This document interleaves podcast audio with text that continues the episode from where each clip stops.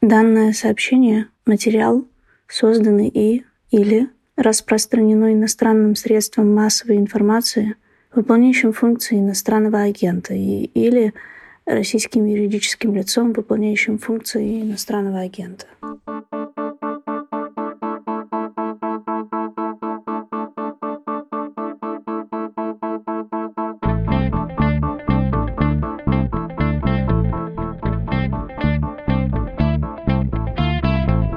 Здравствуйте, вы слушаете подкаст «Что случилось?». Меня зовут Владислав Горин. Если вы промотали первые полтора десятка секунд, потому что там объявление об иноагентстве, я хотел бы вас попросить вернуться и послушать голос нашей слушательницы. Это Саша. Спасибо, Саша, кстати, что начитали предуведомление. Процитирую Сашино письмо без фамилии, мало ли что. Меня зовут Саша, я из Донецка, преподавала там украинский язык, вынужденно переехала в Киев 25 июня 2014 года от войны. Семь лет преподавала преподаю украинский и русский язык в частных школах Киева. Все это время мои друзья, журналисты, режиссеры, художники, эдукаторы и так далее рефлексировали о войне в Украине. А моя мама, сестра, мои бабушки и ученики прятались в подвалах Донецка. 25 февраля 2022 года вынужденно переехала из Киева в Ужгород от войны. На столе в моей киевской квартире остались непроверенные контрольные работы по теме местоимения. Мои ученики стали бесповоротно другими за эти три дня, и я боюсь, что даже не догадываюсь, как сильно вырастут требования моих учеников ко мне как к учителю. Пока я пишу вам, после того, как весь день помогала людям перебраться в Словакию, Будапешт и Польшу, мои ученики создали чат в Телеграме «Ще живемо» и делают перекличку из подвалов Киева. Я больше не собираюсь бежать от войны третий раз. Я не буду читать дальше, если можно это письмо. Тут, в общем, добавить нечего. Никто не должен бежать войны ни в третий, ни во второй, ни в первый раз. Оправдать происходящее нельзя. А любое сочувствие, его, конечно, недостаточно. Надежда, странно, что еще остается, но, кажется, ничего другого у нас нет сейчас по обе стороны границы. Тема нашего выпуска сегодня об отношении россиян к войне, потому что вы удивитесь, это большая загадка, как к происходящему относится общество в России. И важно объяснить, из чего складывается в том числе поддержка происходящего на Украине. Ведь бесполезно скрывать, есть сторонники этой войны или как-то военной операции. Сколько их, что именно они поддерживают, давайте сейчас уточним.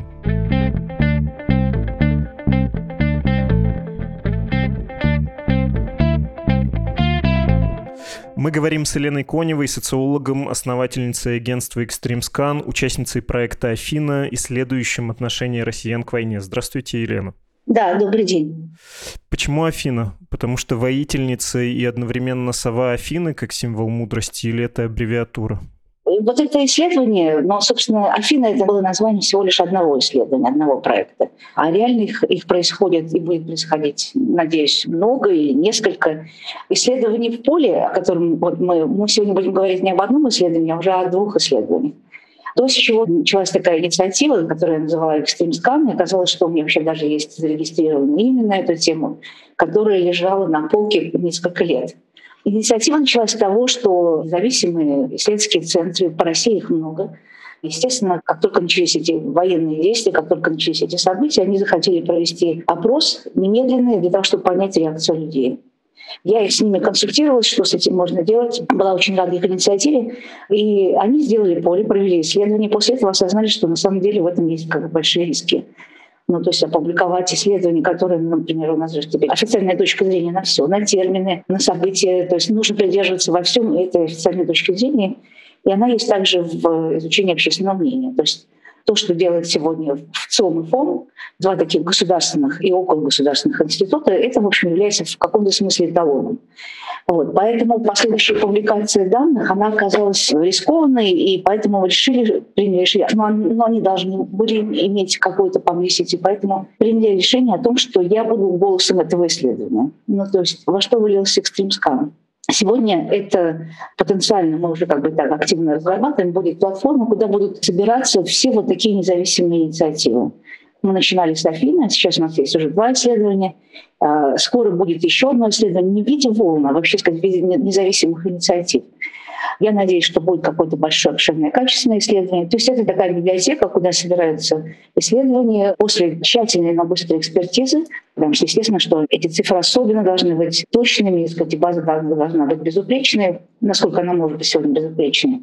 И задача состоит в том, чтобы, несмотря ни на какие обстоятельства, была какая-то альтернатива, если это альтернатива, потому что на самом деле мы не говорим о том, что это обязательно будут какие-то другие выводы, другая картина мира. Афина это было первым исследованием, которое в поле вообще называлось как бы совсем по-другому.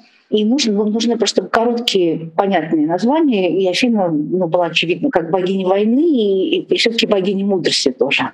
То есть это, как бы сказать, реально мы пребываем в этом состоянии, и, наверное, будем еще какое-то время. Нужно, чтобы в истории остались вот такие названия, которые говорили нам о том, чем мы занимались. Каким образом проводятся исследования? Телефонные исследования? Ну вот чуть подробнее про метод. Да, я хочу сказать несколько слов, что я в этом проекте появилась не случайно. В течение очень долгой моей профессиональной жизни я была директором Конкона, до этого я работала в аукционе Заславской, и опыт проведения политических исследований, исследований в переломные моменты истории, как бы для меня это была моя и работа, и мое увлечение. Вот в Камбоне я практически не делала политических исследований, есть в 91 году наступил такой момент какого-то разочарования в политике, может быть, и, в общем, я надолго как бы замолчала, но периодически я как бы все-таки выходила в поле в разных ситуациях, когда я чувствовала, что отсутствуют данные, либо они присутствуют где-то там, на служебных столах, лежат в виде докладных записок. А сейчас это наступил момент, когда нужно было вернуться вот к своей там, очень старой ипостаси. И как исследователь, который может читать данные, который может оценить методологию, я была очень рада тому, что это удивительное профессиональное удовольствие увидеть, как данные разных исследований удивительно совпадают и по демографическим характеристикам, и даже по содержательным ответам. Все, что мы сегодня анализируем, это как бы пока два проекта. На самом деле уже на подходе еще один параллельный проект.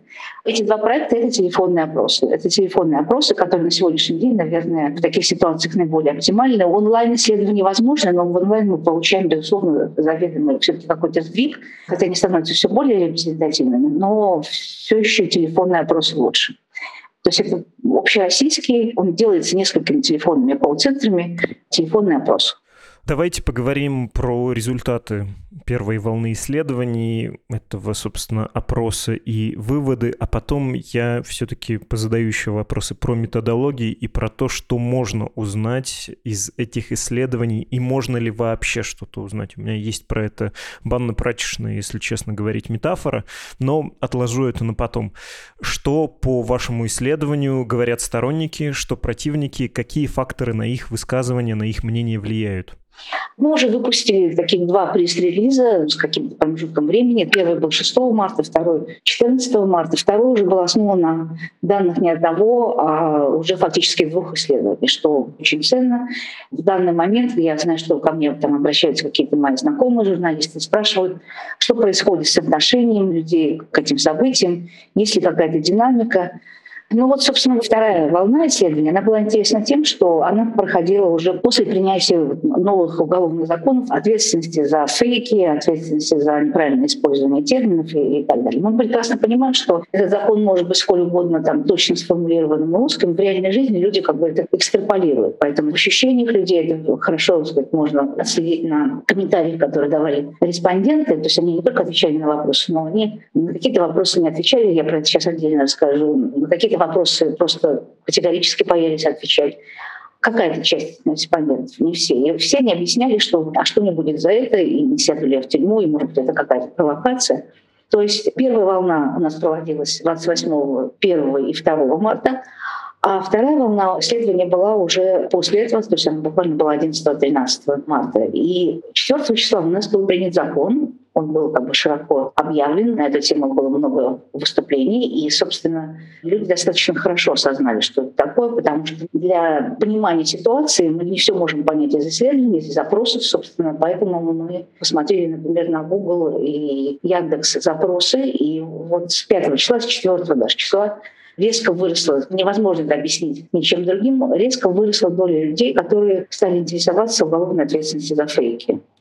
Поэтому здесь вот очень важный момент. Исследователи, назовем эту категорию независимыми исследователями, независимые исследователи очень заинтересованы в том, чтобы не только делать исследования, но чтобы их так объяснять, чтобы могли люди, по крайней мере, критичные люди, кто читает какие-то данные, потому что они могут периодически выходить, просто трезво относились к этим выводам и к этим исследованиям. С нашей точки зрения, все исследования, которые делались уже начиная там, с 5 марта, это исследования, которые заведомо будут смещены.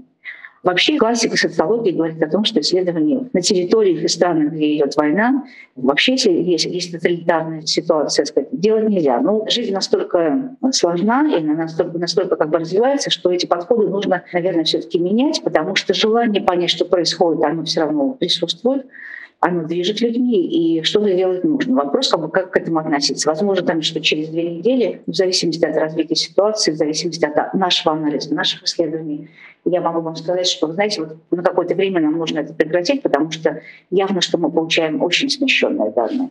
Мы уже во второй волне мы попытались как-то исследовать не только прямые наши содержательные вопросы, но и вообще отношения к исследованию. самое главное, мы попытались понять, насколько мы смещаемся, когда мы задаем вопрос в той области, которая для людей уже может быть в части их, их уголовного преследования. Может быть, не только сначала административного, а потом уголовного.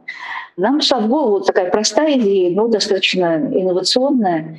Сделаю шаг назад и начну с того, что в нашей первой волне, которую мы делали до принятия этих законов, по свежим следам, горячим следам, когда у нас началась военная операция, мы задали вопрос, поддерживаете вы или не поддерживаете военную операцию в Украине. Наши цифры, которые мы получили, напоминаю, у нас было даже два исследования вот на этот момент, то есть два опроса, которые дали просто фантастические близкие цифры, 58 и 59 поддерживают, 22, соответственно, 23 не поддерживают. Мы на эту цифру сейчас опираемся как на некоторое начальное измерение, которое, на наш взгляд, мы делали в момент апогея позитивного отношения к операции. Потому что я напоминаю, что это было всего лишь несколько дней начала. Вся семантика, вся риторика была такова, что это действительно операция, и это продлится очень быстро. Какой-то косвенный относительно опыт у людей есть. Это Сирия, Грузия, то есть это войны, которые проходят для людей практически незаметно в их повседневной жизни и в их последствиях вся пропагандистская машина на этот момент сработала на своем максимуме, то есть все, что можно было на эту тему сделать, было сделано. Было два основания, которые пропаганда создала для позитивного восприятия военной операции. Первое — это то, что в течение очень-очень многих лет, и сейчас мы отматываем назад и смотрим различные данные, комментарии, и мы видим, что примерно с 2008 началась такая очень системная антиукраинская риторика. Это прям, так сказать, была в полном смысле слова пропагандистская кампания. Следующий толчок ей был в 2014 году. То есть это очень давняя история. И мы посмотрели там по данным Левада-центра. Вынужденная оговорка, Левада-центр признан в России иностранным агентом она особенно усилилась, просто можно было там, наверное, если были более регулярные исследования, более тщательный анализ и взгляд, можно было бы прямо определить, что вот что-то такое приближается. Только на основании общественного мнения, потому что буквально с ноября 2021 года по февраль 2022 года у нас просто изменения были радикальные. У нас была ситуация, когда соотношение было 45 и 35 в пользу все-таки позитивного отношения к украинцам, а потом оно просто перевернулось.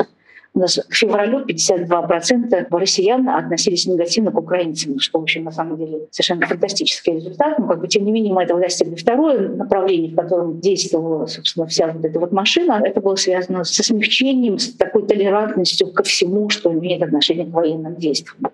То есть длительно внедрялась концепция, что ради национальных интересов это вполне допустимо. Это хорошо увязывалось с этой важностью, которая как нарастала с каждым годом празднования победы. То есть такая милитаризация сознания, она как бы реально тоже произошла.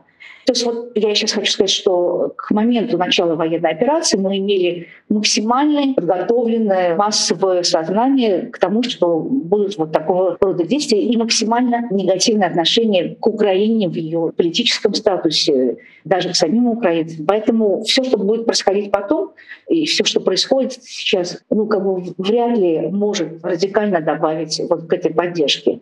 Есть разговоры, они как бы довольно тоже часто сейчас можем встретить, о том, что все таки есть эффект консолидации вокруг флага, вот как бы наступают, наступают э, в том или ином виде военные действия, военные операции, как сказать, люди так или иначе начинают ощущать, сказать, что им нужно поддержать своего лидера, но на самом деле этот эффект не может быть, тоже на основании там, разного рода анализов, не может быть столь существенным, чтобы показывать, как это показал сон, неожиданный рост. Просто сказать. То есть это интересный был такой эффект. К моменту нашего опроса мы уже видели, что там, к этому моменту только в ЦИОМ опубликовал, что изменились вообще установки не только к военным действиям, но выросли рейтинги всего политического.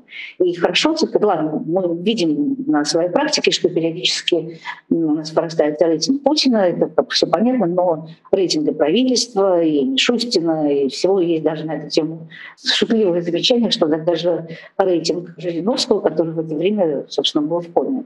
Мы предполагали, мы еще не видели да, мы предполагали, что мы получим, можем получить такой же рост, такой же рост или там меньший рост, это не принципиально, но рост поддержки военной операции, потому что наш опыт подсказывал, что э, в принципе сказать, такой эффект может быть, и мы для того, чтобы понять, от чего он будет зависеть, сказать, взяли свою выборку и разделили ее как бы на две части. То есть мы делали первую, там около тысячи, вторую около тысячи с одним модифицированным вопросом.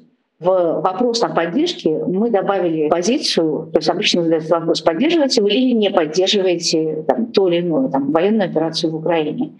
И те люди, которые не хотят или не могут отвечать, или затрудняются, они просто говорят, затрудняюсь ответить, или не говорят, и интервьюер, собственно, метит это как затрудняюсь ответить. А тут мы в самом вопросе ввели такую легитимную возможность отказаться от ответа, что вообще обычно не принято в социологических опросах. Поддерживаете вы или не поддерживаете военную операцию в Украине? Если не хотите отвечать на этот вопрос, затрудняетесь, пожалуйста, скажите нам об этом.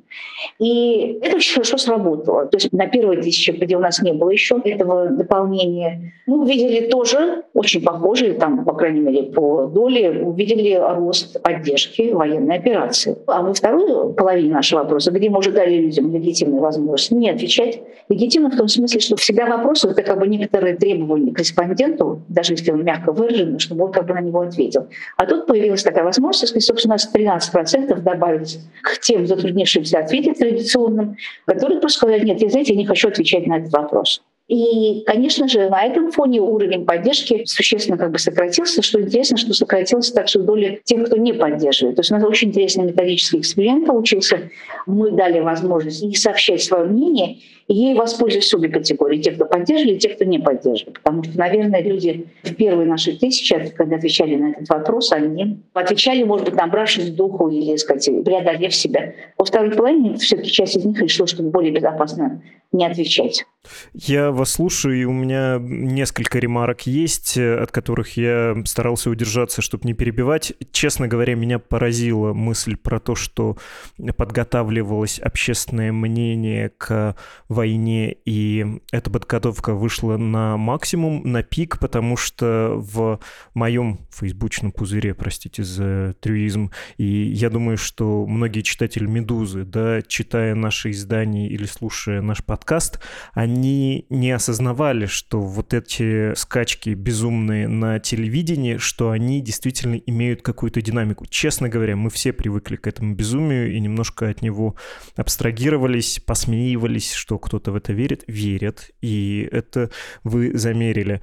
Я хотел еще уточнить по поводу ну, мало того, что вот этой партии воздержавшихся, вы меня не трогайте, я вообще не хочу в это вникать, насколько этот подход распространен, да, вы сказали, что когда легитимную дали вот эту возможность не отвечать, задали вопрос таким образом, эта партия, собственно, сформировалась, насколько она велика? Ну, то есть, если условно 58 за, сколько-то против, а сколько воздержалось?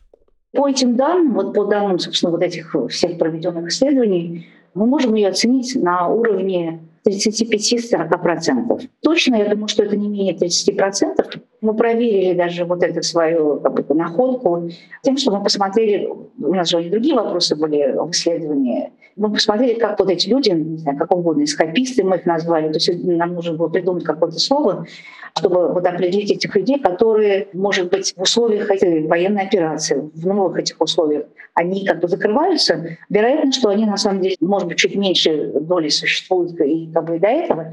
Обращаю внимание, мы как бы сформировали эту группу для анализа из двух категорий. Есть люди, которые просто классически затруднились ответить или артикулированно сказали, я не хочу отвечать на этот вопрос. У нас их получилось около 30%.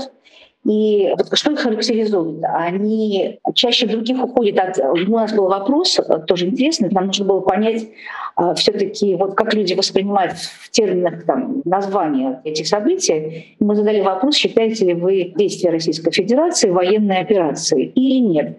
Ну, в классическом случае мы, наверное, спросили, вы считаете это военной операцией или войной? Но мы не хотели создавать риски, например, наших респондентов, поэтому мы задали вопрос в такой несколько, может быть, не самой идеальной форме. Вот, и у нас получилось примерно вот 60%, это такая вот классика, которая и касается рейтингов Путина и всего, сказали, да, это военная операция. Те, кто сказал, что где-то это не военная операция, не назвал, их там было около 20%. И вот эта группа, вот если мы говорим про, ну, давайте технического анализа назовем их эскапистами, вот эти эскаписты, они на этот вопрос тоже чаще других просто не отвечают. Они не отвечают на вопрос, что это за операция. У нас тоже был очень интересный вопрос, когда эта операция завершится. И мы давали там неделю, месяц, полгода, год дольше никогда не завершится. Вот, вот эти же люди чаще других говорили, что эта операция никогда не завершится. Эта же группа, что интересно, минимально доверяет официальной информации есть у нас вопрос был о доверии да, официальной информации, они не доверяли официальной информации. И что очень интересно, они существенно меньше вообще смотрят новости. Они вообще просто избегают вот всех новостей об этих военных действиях. Этому можно давать разные названия, термины. Вот есть такое слово «инволюция». Это когда просто люди закрылись. Они закрылись, потому что слишком высокий стресс, отсутствие реального понимания, что происходит – то есть это не те, кто поддерживают или не поддерживают. Наверное, скорее как бы не поддерживают, потому что, сказать, иначе бы они ее так не испугались, потому что нельзя поддерживать то, чего ты так боишься. Но вот эта группа, она достаточно большая.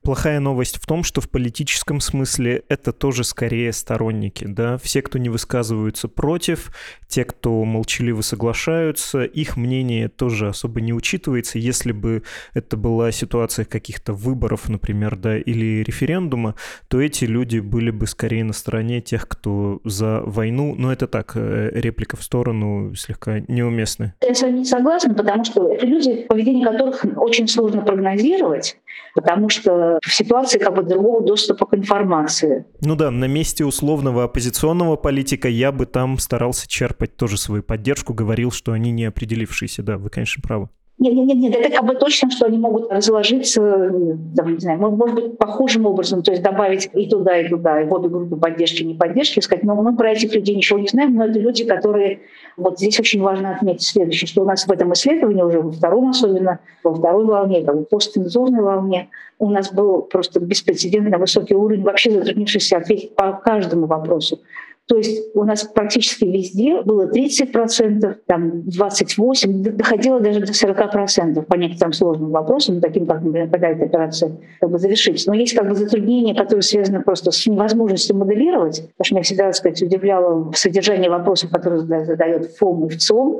Они задают вопросы иногда просто экспертные. Вот я считаю, вот в моем понимании такие вопросы задавать просто неэтично людям. То есть мы их ставим в позицию экспертизы, они отвечают тем или иным образом зачастую ассоциируют это как бы со своими другими установками, и потом это выдается как бы за феномен общественного сознания. Ну, как бы на, на самом деле, сказать, это некорректно. Поэтому вот сейчас кстати говоря, вероятная техническая пауза, которую, может быть, исследователи возьмут, по крайней мере, с точки зрения публикации данных, будет связана не только вот с этим давлением как бы, внешней цензуры, кстати, возможным, но еще и с тем, что у нас просто растет, э, может быть, оно еще вырастет, вот это число людей, затруднившихся Понимаете, мы не можем, мы скоро будем вынуждены, если что-то будем делать, будем просто анализировать те группы людей, которые ответили, и мы будем рассказывать про то, какая есть сегментация, какое есть отношение. Но мы ни в коем случае не сможем, например, говорить, да, вот мы там экстраполируем, репрезентируем все население, там большую часть населения. Вот эта группа может на какое-то время очень сокращаться. Еще давайте все-таки разложим, попробуем как-то объяснить, трактовать данные, связанные со сторонниками военной операции или войны. В общем-то, говоря о войне или военной операции, люди, они что имеют в виду, когда говорят, ну, я поддерживаю. Да, я поддерживаю, потому что, ну, вообще-то я не очень разбираюсь, вы мне тут позвонили, я повторил то, что слышал по ТВ, все вроде поддерживают, как мне кажется, ну и я как все, а про бомбежки я не особо в курсе. Или, да, я поддерживаю, потому что нашли дурака правду говорить, не знам кому по телефону, меня еще уволят, а то еще и похуже. Поддерживаю, поддерживаю, до свидания. Или это, да, я поддерживаю, потому что искренне убежден, что на Донбассе все эти годы был геноцид, или там Украина, искусственное образование, там русские земли, мы один народ, или там на Россию напали, другого выхода не было, санкции так бы ввели. Ну, то есть вот квалифицированный медиапотребитель, неважно, потребитель пропаганды или у него так сложились взгляды, как можно разложить поддерживающих? Короткий комментарий, связанный с терминами «война» и «военная операция». В связи с тем, что мы спрашивать про это напрямую не могли, сделали очень простой прием. Мы посмотрели в Google запросах и в запросах Яндекса, и у нас получилась совершенно колоссальная разница с точки зрения частоты использования войны или военной операции. В Яндексе в 570 раз чаще люди запрашивали слово «война», а не «военная операция». То есть для людей это существует именно так. То есть это не мешает ни в коем случае людям надеяться на то, что это будет война быстрая. То есть, скажем так, в сознании людей существует сегодня не военная операция, а существует слово «война». И это именно поддержка войны. Просто людей, видимо, согласно их там, последнему историческому опыту, есть война долго, а есть война быстрая. То есть если прям совсем точно, я бы называла это быстрая война, вот как бы а военная операция. Безусловно, в высоком уровне поддержки очень большую долю играет, собственно, сам Путин. И фактически, сказать, если мы смотрим, потому что, по крайней мере, там вначале мы задавали классические вопросы, мы их не публиковали, потому что это уже совсем неинтересно смотреть там, на рейтинги Путина, там много показывают, но это фактически совпадающее множество. То есть это очень маргинально, чтобы люди поддерживали военную операцию, но не доверяли и не давали им высокие оценки нашему главнокомандующему. И совершенно не случайно мы имеем ситуацию такую медийно новую, когда само объявление э, вот этих событий, этой военной операции было предварено таким очень большим событием, длинной речью Путина, обосновывающей это и так далее. И с тех пор мы видим, что сказать, вообще Путин у нас постоянно присутствует. То есть необычно для вот этого пандемийного периода присутствует все время в Украине как бы, где он там сидит, как он ее записывает, это не важно. Главное, что как бы, картинка есть, и он активно держит интерес и людей настраивает на позитив. Мы в нашем первом измерении, в последующих комментариях, я тоже много на эту тему разговаривала, еще и еще раз подчеркивали, что восприятие любого события нормального присутствует очень много разных компонентов. То есть есть то, что мы видим там, в телевизоре, или то, что вообще любую медийную картинку, есть наш собственный опыт, потому что мы как бы много воспринимаем там, через призму собственного опыта, взаимодействия с другими, последствия, которые могут быть от любого события. То есть это все-таки некоторое комплексное восприятие, связанное в том числе как бы с этим опытом. А то, что касается военной операции, это отношение на момент нашего первого измерения связано исключительно с созданием вот этой как бы виртуальной картинки. Потому что вот вся вот эта огромная кампания по отсечению всех независимых каналов информации, ну, то есть было связано с тем, что необходимо на как можно более длительный период сохранить вот эту виртуальность. Это отношение, не знаю, как к компьютерной игре, вот абсолютно как бы такое. В этой связи, естественно, надежда людей, которые хотели бы, чтобы война остановилась, была связана с тем, что люди должны были опомниться, то есть граждане России должны были опомниться, когда они ощутят это как бы на, на собственной жизни. Но здесь есть такая как бы интересная диалектика. Конечно, как бы сказать, санкции просто разрушили в одно мгновение экономическую жизнь. И с каждым днем как бы это ощущение, сказать, это восприятие материализованное нарастает. Но при этом также нарастает и риторика, то есть пропаганда к этому готова, о том, кто является источником.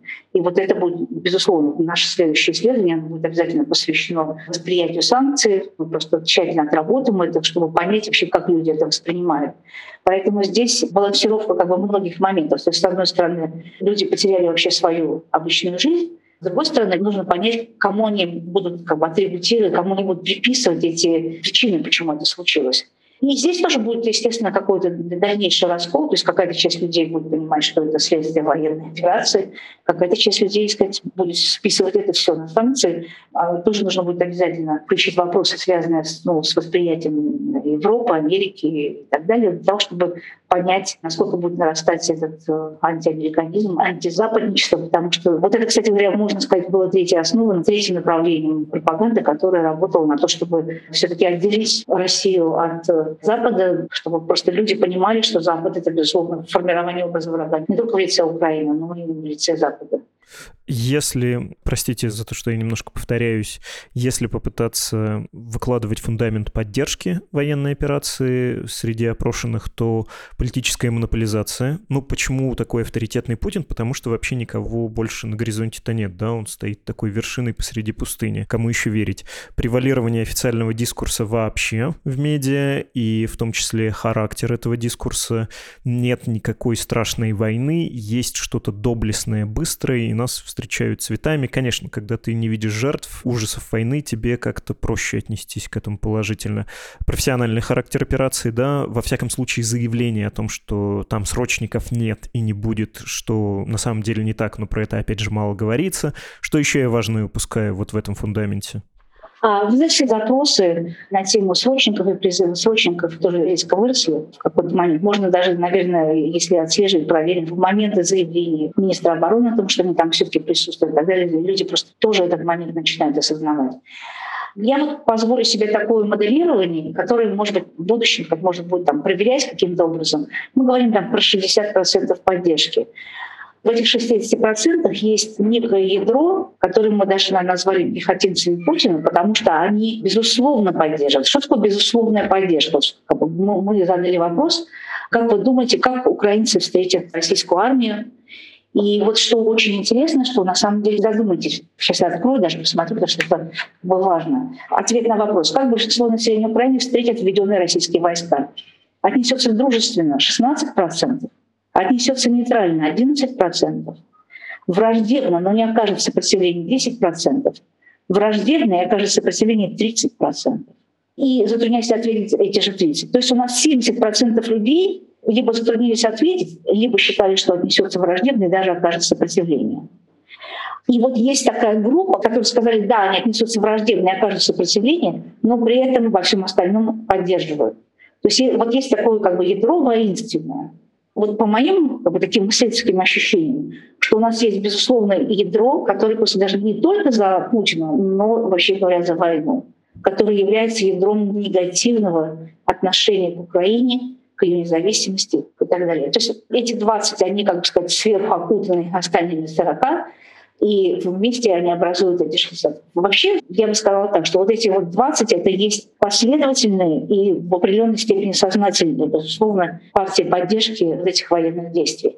А что касается остальных, это вне всякого сомнения конформизм, Конформизм связан с тем, что какая-то патерналистская среда восприятия очень многих вещей, она как бы заставляет думать. Не случайно Путина так использовали, не случайно. То есть если Путин сказал, что это нужно, значит это нужно. Это очень смутное понимание. И то, что присутствует эффект всяческого отторжения альтернативной информации, вот просто люди не то чтобы не знают, что там происходит. Я не думаю, что очень много людей, разве что вот эта вот только группа какая-то. Хотя, может быть, эта группа как раз, кстати, и могла бы спокойно воспринимать все, что там происходит, все эти страшные видео. А вот все остальные, они просто вообще сказать, не воспринимают. То есть канал информации становится таким однонаправленным. Они просто не воспринимают никакой другой информации. Потому что если увидеть и усомниться в самой военной операции, в ее смыслах и содержании, то тогда нужно будет усомниться в Путине. Нужно будет усомниться вообще в голосовании за Путина и восприятие Крыма. Это такое большое информационно-пропагандистское болото. То есть они закрылись в этом, и они в этом не живут. И это не есть сознательное отношение. С точки зрения цели операции, ну, такие вопросы мы тоже отвечаем, конечно, о многом говорят. Ну, вообще, сказать, цель у нас не меняется 8 лет. Цель — это защита интересов русскоязычного населения в Донбассе. Вот мы идем ради этого, мы идем ради защиты как бы, всех русских. Это просто очень-очень большая доля людей, кто по-прежнему как бы считает. И хотя сама пропаганда и Путин в своей риторике, они, безусловно, очень сместились, то есть за два дня произошло это движение, когда вначале шел разговор об этих республиках, собственно, это предваряло признание этих республик, обращение этих республик за защиту, так сказать, и вот операция началась как бы с этого, но мгновенно уже в своем предвоенном спиче в этой речи часовой Путин говорит о больших геополитических планах, да, сказать, что вообще, вообще на самом деле Украина не должна существовать. И возникли все эти новые термины, которые довольно слабо как бы уложились, на мой взгляд, в голове. То есть еще там денацификация более-менее, потому что это связано с внедряемыми бандеровцы и номинацией украинцев как бандеровцев и националистов. Вот. Но 10% не больше у нас считают, что это была цель. Демилитаризация вообще 2%. То есть это такая абстрактная вещь, потому что не очень понятно, как это будет происходить. Ну, хорошо сказать, как бы вот уничтожить все, что связано с войной, с вооружением и так далее. А дальше это что? Поэтому это все не сработало. Сработали цели, которые все-таки лучше ложатся в какую-то систему убеждений, что мы идем во благо, что мы миротворцы, и мы, как, собственно, спасаем этих людей. А мы, кстати, задали вопрос того, чтобы вообще понять, вообще люди разбираются, они смотрят на карты. Кстати, запрос по картам, по карте Украины тоже несколько раз. Люди все-таки посмотрели на карту Украины, как она выглядит. А мы задали вопрос, вообще где проходит военная операция. Она проходит вот на территории ЛДНР или она проходит также и в других регионах.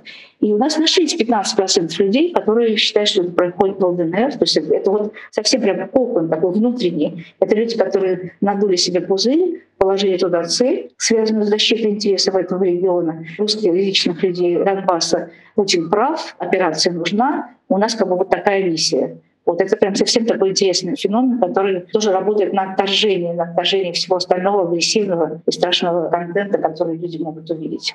Из всего, что вы сказали, в общем, следует э, вывод, который и так напрашивался. Спасибо, что объяснили, как это устроено, что нет никакого большинства 80, 70, 60 процентов за войну. Все намного сложнее и в действительности в чуть других условиях, при большем обсуждении, возможно, да, этого вопроса при большем плюрализме мы видели бы и на опросах куда как меньшие цифры. Не заставляю вас это комментировать как ученого, потому что это некорректно будет, да, наверное, для вас. Я как журналист могу себе такое предположение публицистическое позволить.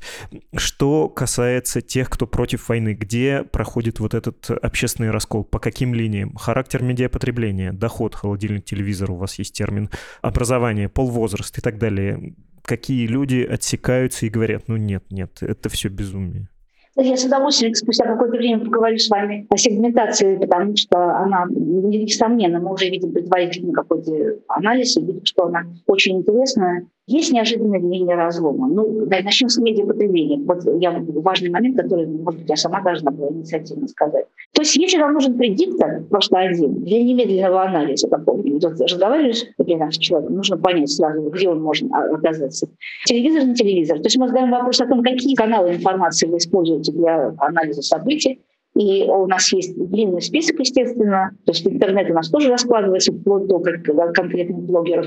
И есть позиция телевизора. Можно выбирать несколько. Вот если мы возьмем людей, которые наряду со всеми остальными просто упомянули телевизор, и тех, кто вообще его не упомянул в своих ответах, возможно, человек исходит, его как бы это незначимый канал, то это просто радикально все раскалывает. Мы сразу видим, что это влияет на ответы на все вопросы. То есть вот это вот экспозиция, вот это облучение всеми этими контентами, всеми этими смыслами, терминами, целями, оно дает, конечно, очень сильный эффект. С возрастом. Вот эта тема заслуживает вообще особого какого-то обсуждения. Конечно же, молодые люди, это корреляция. В силу того, что они с телевидения не используют в качестве канала информации, конечно же, чем моложе, тем поддержка меньше. Это как бы вне всякого сомнения, этого можно было ожидать. То есть у молодежи соотношение просто обратное. То есть у нас гораздо больше людей, которые не поддерживают, чем поддерживают. Очень интересная, как сказать, находка, то, чего мы не ожидали, это то, что чем выше доход, тем больше поддерживают. Поддерживают войну. Чем выше доход, тем больше поддерживают войну. Причем мы это посмотрели по своим двум исследованиям, посмотрели по каким-то выводам, которые там очень мало содержательных выводов дают в целом. Но тем не менее у них, как бы сказать, тоже этот эффект присутствует. У нас как пока нет, к сожалению, какой-то эмпирической интерпретации, что сказать, вот смотрите, вот как они с чем коррелируют. Но у нас есть предположение, что люди, которые живут и без военных действий, трат на военные действия плохо, то а, у них просто возникает, наверное, такой здравомысленный вопрос, ну, как бы денег-то вообще будет еще меньше, и средств будет меньше и на пособие, и на медицину, и на все остальное. Но пока как бы ситуация именно такая. То есть они более депрессивны, там больше уверенности в том, что уровень дохода и вообще экономическое положение там, семьи и всех других остальных россиян могут ухудшиться. У нас есть один сдвиг, который мы померили. То есть за 10 дней у нас получилось, что с 38% людей, которые считают, что их доход ухудшится в ближайшее время, это выросло до 44. Я думаю, что эта цифра будет, как бы сказать, расти и дальше. Но вот люди более высокодоходные, они сознательно поддерживают скажем так, мы говорим в терминах сравнительного анализа, вот чем больше доход, тем больше поддержка. Вот такие неожиданные результаты. Хочется сделать некорректный тоже комментарий про вот он бюджетный средний класс, да, бюджетники, которые зарабатывают много, и вот бенефициары путинского режима, потому что и такое объяснение тоже может быть, да, мы, поддерживая власть, зарабатываем, и поэтому тоже не против, не только потому что понимаем, что по нам это меньше ударит. Кстати, мы, когда я была еще директором компании, мы делали наши инициативные исследования, связанные со средним классом, там был прям очень заметный сдвиг. В начале, когда мы начали делать это исследование, то есть это было начало 2000-х годов, это был период, кстати когда Путин делал ставку, видимо, согласно каким-то рекомендациям на, на средний класс, и это исследование активно публиковалось в эксперте и так далее. А потом в какой-то момент просто произошел такой перелом, причем для меня был совсем неожиданный, когда интерес просто резко упал. И более того, появился как, как какой-то даже негатив к нашему исследованию, потому что произошел такой перелом в ставке социально-демографической, когда уже опора, видимо, такая политическая опора переместилась в сторону все-таки более широких слоев населения. И условия для формирования среднего класса, а это преимущественно предпринимательство, так сказать, собственный бизнес, они на самом деле стали просто ухудшаться. И мы делали такой интересный ну, динамический анализ, где мы видели, как меняется состав среднего класса. Мало того, что ну, он перестал расти, а был период роста, он еще и в существенной степени сменился по составу. То есть государственные, государственные служащие стали составлять все больше и большую часть этого среднего класса, если мы берем сказать, такие, такие базовые характеристики этого среднего класса. Поэтому сегодняшний средний класс — он в очень большой степени именно как бы бюджетно зависимый. Поэтому я, наверное, это может быть частью, частью объяснения. Давайте подводить итог. Я хочу процитировать э, то, что написано в такой пресс-версии вашего доклада. К сожалению, дальнейшие независимые исследования социальных процессов будут технически и этически затруднены. Не исключено, что проект Афина окажется одним из последних независимых исследований на данном историческом этапе в России. В начале разговора я вам обещал, даже сказал бы, угрожал банно-прачечным сравнением.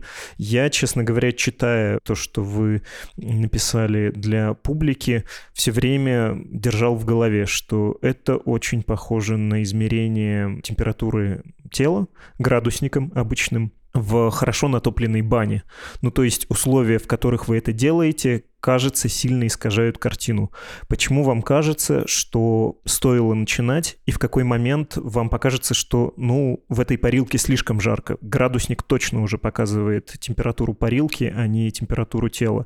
Чтобы не быть таким метафоричным, ну, нужно объяснить, наверное. Это причем не моя мысль, я украл у ваших э, коллег-социологов, вы про это отчасти тоже говорили, что делать соцопросы в воюющей стране, когда есть цензура, когда есть пропаганда, когда нет обсуждения, в том числе предварительного, плюралистичного, того, зачем мы это делаем, надо ли это делать, не происходит поляризация общества, когда есть криминализация другой точки зрения, что это все немножко бесполезно.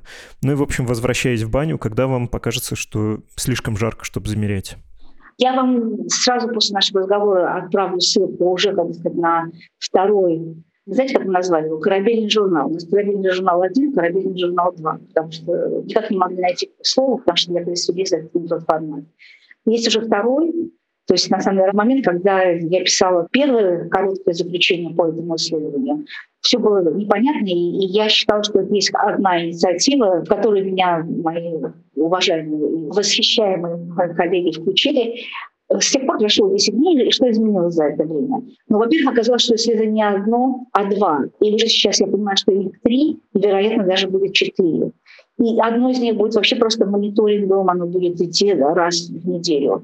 То есть, когда я поняла, что если я ничего не опубликую, то это исследование будет сделано, будет лежать там, не знаю, до каких-то послевоенных времен, я опубликовала, сказала, что вот я Елена Конева, я отвечаю на вопросы, я окно, и, не знаю, там, библиотека, все что угодно, как вот такое депо, куда можно собирать исследования. Мои условия — профессиональная база данных — и ясное понимание, кто делал это исследование, и там вот такие финансы, потому что это тоже как бы для меня важно понимать, и оценка, оценка вот этого исследования с точки зрения чистоты, как сказать, базы и так далее.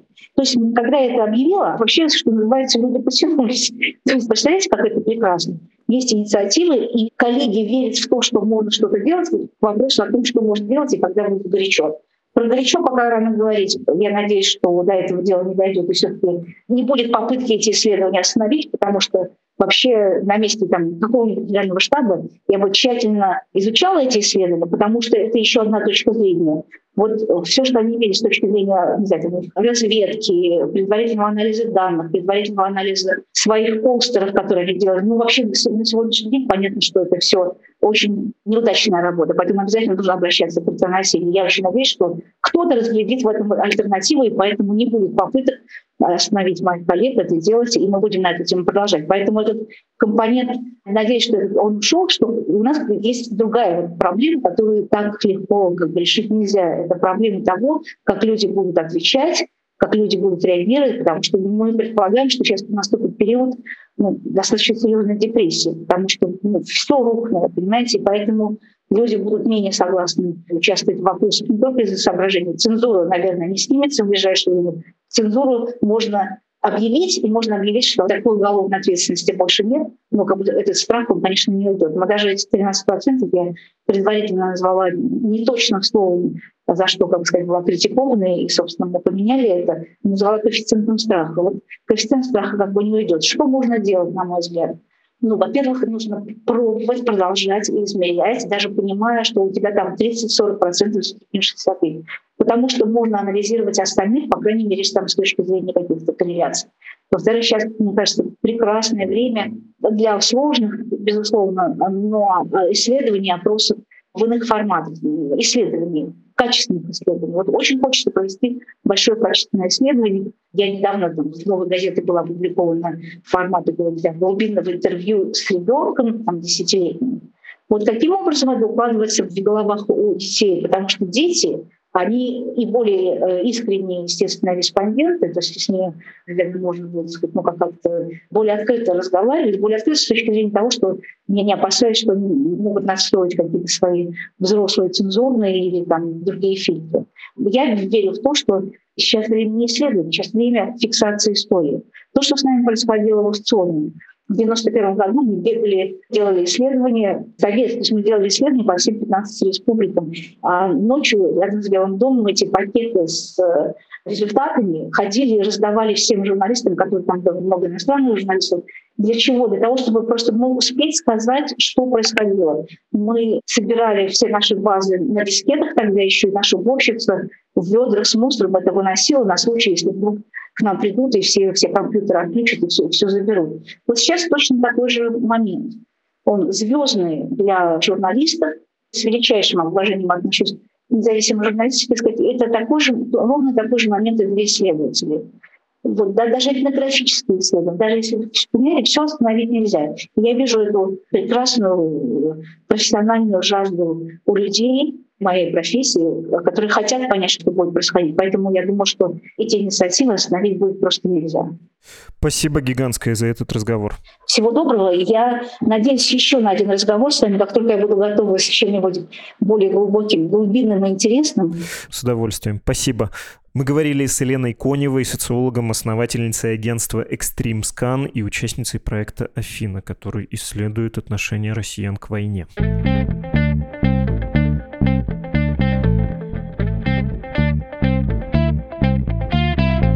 Чтобы знать, что происходит в мире не только с официальной точки зрения, с точки зрения российского правительства, но и с точки зрения людей, которые стремятся к недостижимому идеалу объективности, подпишитесь на email рассылку Медузы. В описании к этому подкасту есть гиперссылка.